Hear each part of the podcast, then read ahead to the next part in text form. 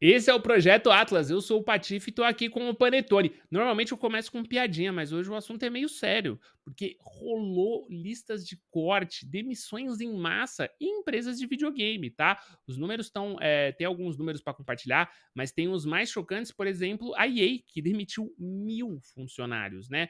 É, a Ubisoft com 60, a gente tem a Unity com 600, a Riot com 46. Então vocês podem ver que é aquilo, né? É, o Meta tá aqui como 10 mil demissões, uh, e aí tem também a dev dentro do meta, né? Então, de alguns jogos como Red Down e Downpour Interactive, né? Então, tá um pouco assustador esse cenário e é muito doido, porque a gente vem num momento de conversar sobre o quanto que a indústria de, de videogame movimenta de dinheiro, né? É a principal indústria de entretenimento do mundo. É mais dinheiro do que cinema e música juntos. Então, assim, a gente está falando de um colosso né, do entretenimento, movimenta muita gente, tem muita gente colocando muito dinheiro nisso. É, a gente, como gamer, sabe o quanto do nosso orçamento mensal tá ali. E, cara, que doideira, Panetone. Por que, que tem esse, essa galera sendo demitida? O que, que tá acontecendo, mano? Nossa, Patife, é, é muito triste, cara. É, pô, eu recém saí da indústria é, como um funcionário de games e recentemente a Ubisoft, inclusive, também demitiu 60 pessoas, é, pessoas da Carolina do Norte e do Reino Unido e dos departamentos que eu trabalhava, departamento de comunidade, um monte de gente foi embora, pessoas que trabalhavam comigo, assim, foram demitidas da UB é, de uma hora para outra e, cara, existem muitas razões porque uma empresa vai demitir, né? E a razão que mais se comenta sempre, obviamente, é a empresa gananciosa que só pensa em lucro e, e as pessoas são basicamente peões é, e você demite quando você quer. De fato, tem muita empresa gananciosa, cara. A gente a gente vê, por exemplo, em matérias, até essa do Kotaku, que a gente extraiu um pouco esses números, uh, ele fala muito sobre, por exemplo, é, o caso da EA, ou até da Unity, mas o caso da EA, às vezes, de você ter um ano muito bom anterior, e mesmo com resultados positivos no ano anterior, você tem demissões no ano seguinte, e você vê o presidente dessa mesma empresa é, ganhando, às vezes, meu, 10, 15, 20, 30 vezes mais que a média dos outros funcionários. Então, é, já teve casos no Japão de empresas que foram mal, a própria Nintendo e você teve até o ato simbólico do Satoru Iwata, né, o antigo presidente da Nintendo, de cortar o próprio salário em vez de demitir mais pessoas, né? E é algo que a gente não vê em muita empresa. Então, isso faz com que a gente imediatamente sempre culpe as empresas. E, e, e muitas vezes a gente tem que realmente culpar porque é, a empresa decidiu demitir as pessoas, né? Mas ao mesmo tempo, as empresas não podem ser boazinhas, entre aspas, e só contratar pessoas, né? O, infelizmente, com o capitalismo, você tem que ter algo rentável. E aí, a gente vai pro que você falou, Patife. Pô, a indústria de games tão grande, por que, que a gente demite tanto? Porque é caro fazer jogo, né? A gente falou sobre isso já aqui no projeto Atlas, o custo, por exemplo, de um GTA 6, falamos, né, um custo absurdo e falamos também sobre é, o custo, por exemplo, de se produzir alguns jogos de PlayStation como Horizon, 200 milhões de dólares. Imagina você, empresa, tem um rombo na sua conta de 200 milhões.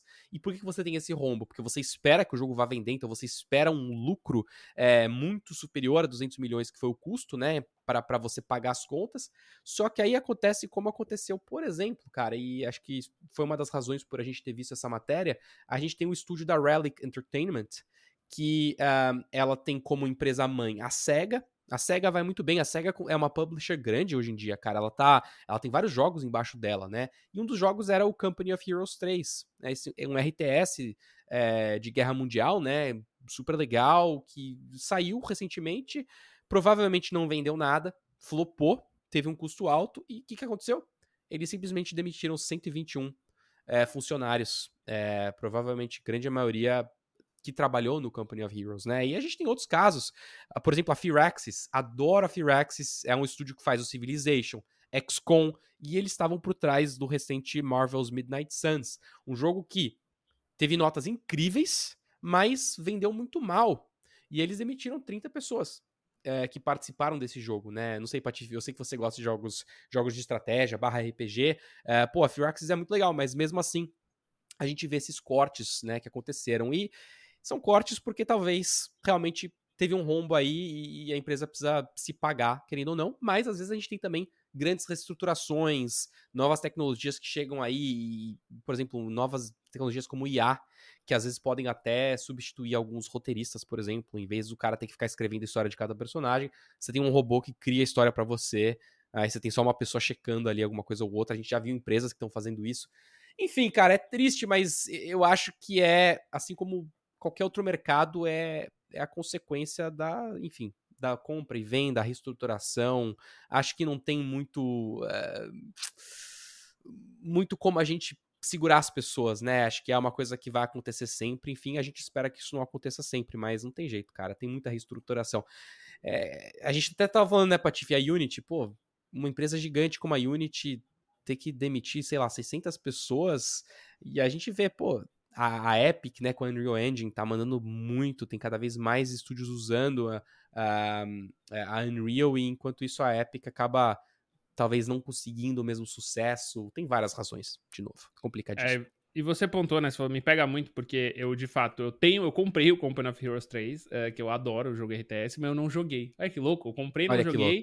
E eu comprei o Midnight Suns e eu não joguei.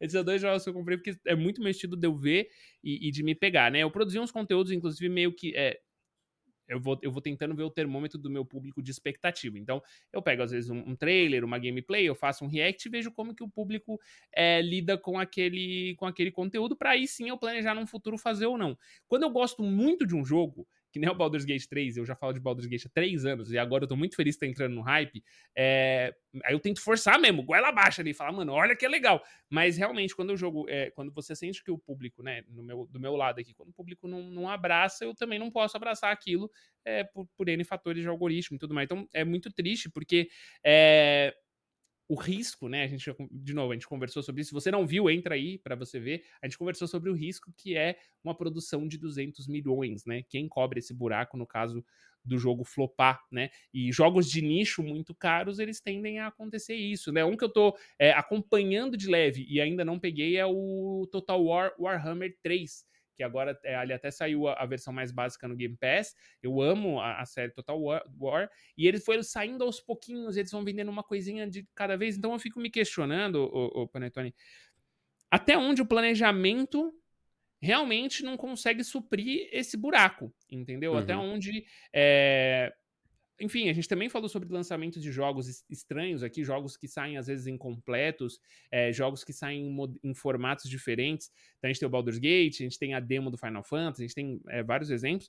E eu fico me perguntando o quanto que a empresa realmente não precisa lançar o jogo mais barato e fazer ele ir se pagando para que esse emprego de, desse funcionário ele vá complementando, vai se complementando dentro da renda, né? A, a Larian começou o desenvolvimento do Baldur's Gate, se não me engano, com 70 funcionários, e hoje eles estão com 400, só no é. Baldur's Gate, fora terceiros, né? Então, dubladores e tudo mais. Uh, a Larian está sendo é, sempre citada por, por conta do carinho que eles colocam no jogo, né? Mesmo com uhum. dublagens, mesmo com tudo, e por outro lado, a gente está vendo agora esse negócio da IA, que entrega um negócio muito raso e muito artificial pra gente ainda, tá? É. É, dublagem por, por, inteligência artificial é terrível, terrível. Então, assim, uhum.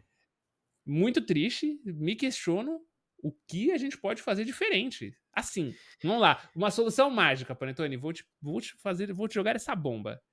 Uma solução mágica, qual seria? A solução mágica, talvez vamos falar da Firaxis, não da Firaxis, né? Você acabou de comentar é, do estúdio da Baldur, do Baldur's Gate.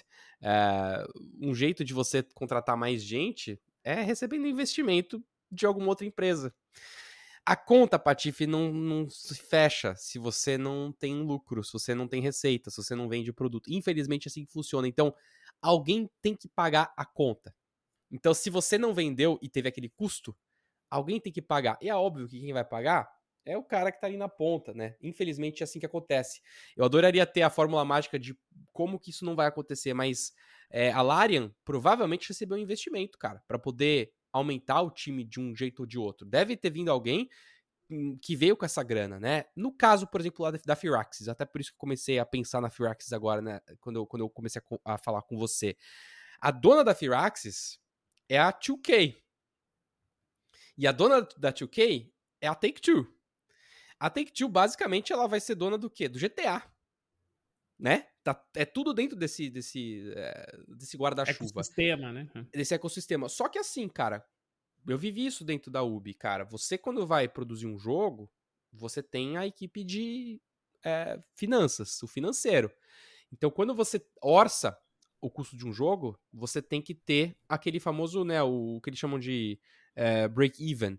Você tem que ter um valor X de jogos que você vai vender, com um tanto de receita X, que vai pagar o seu custo. Então você estabelece um objetivo. Você fala assim: olha, nos primeiros 30 dias, se a gente não vender essa previsão de jogos e conseguir esse tanto de dinheiro, a gente vai estar tá com problema. Por mais que a gente tenha uma cauda longa, talvez um jogo como Midnight Suns é um jogo que vai se vender por muitos anos e é até uma aposta que o próprio estúdio da, da Access tem, né?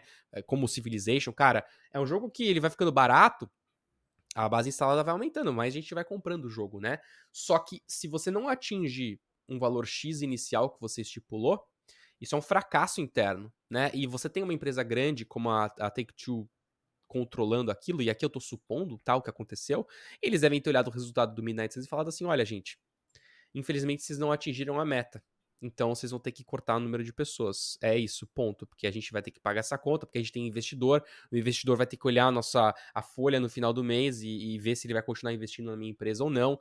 Então eu acho que é toda essa marra capitalista aqui. Cara, tem jeito. É, é assim que a, o jogo funciona.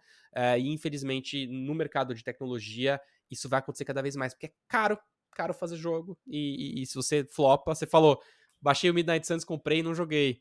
É, mesma coisa com Company of Heroes. Cara, eu acho que é isso que aconteceu. É, ninguém falou sobre os jogos, né? Foi uma coisa muito rápida. E aí, infelizmente, será que. Por que flopou? O jogo é bom. Será que não teve muito marketing? Será que o timing do lançamento foi ruim? Teve algum outro jogo grande que acabou é, afetando, né? Será que a estratégia de lançamento foi ruim? Tem tanto ponto que a gente pode tirar de problema aqui, mas acho que não, não tem uma solução final, cara. A gente só pode torcer para que as empresas continuem é, tendo sucesso e nós, como consumidores, o que a gente pode fazer, claro, é dar o feedback construtivo, é uma coisa que a gente sempre fala aqui, né? Quando o jogo não tá legal, a gente tem que dar um feedback para ver se o jogo melhora e quem sabe tem sucesso, porque a gente gosta daquele jogo. E é claro, meu, comprar o jogo original, por mais caro que seja, se você pode comprar, é, compra e, cara, é assim que a empresa vai se manter. Não tem jeito, cara, não tem outra saída. E como você falou, timing é tudo. Timing, inclusive, fez a Larian do Baldur's Gate adiantar o lançamento deles, porque eles não querem disputar a janela com o Starfield. Eles, Olha só. eles aceleraram, o, né, com certeza rolou um crunch para lançar o jogo antes do PC. E a versão de PlayStation sai praticamente sincronizada com o Starfield, mas aí, né, é um exclusivo Xbox. E Xbox eles vão lançar só lá para frente, porque eles estão com problema de desenvolvimento. Enfim, Outro timing é o fim do nosso episódio de Projeto Atlas. Se você gostou, não esquece de seguir a gente em todas as redes. Tem a versão com vídeo lá no YouTube, com todo um, um trabalho, e o campo dos comentários. Então comenta aí o que, que você acha de tudo isso. É, inclusive, se você que está nos acompanhando trabalha de alguma maneira ou não no mercado de games, seria legal conhecer você, né? E se você tem conta no Spotify, estamos no Spotify e também em plataformas de podcast gratuitas como Google e Apple. Então você pode escutar a gente todo dia, é só seguir a gente nas redes de podcast também, tá bom? Eu sou o Patife, tô aqui com o Paretone e esse foi mais um episódio do Projeto Atlas. Até a próxima.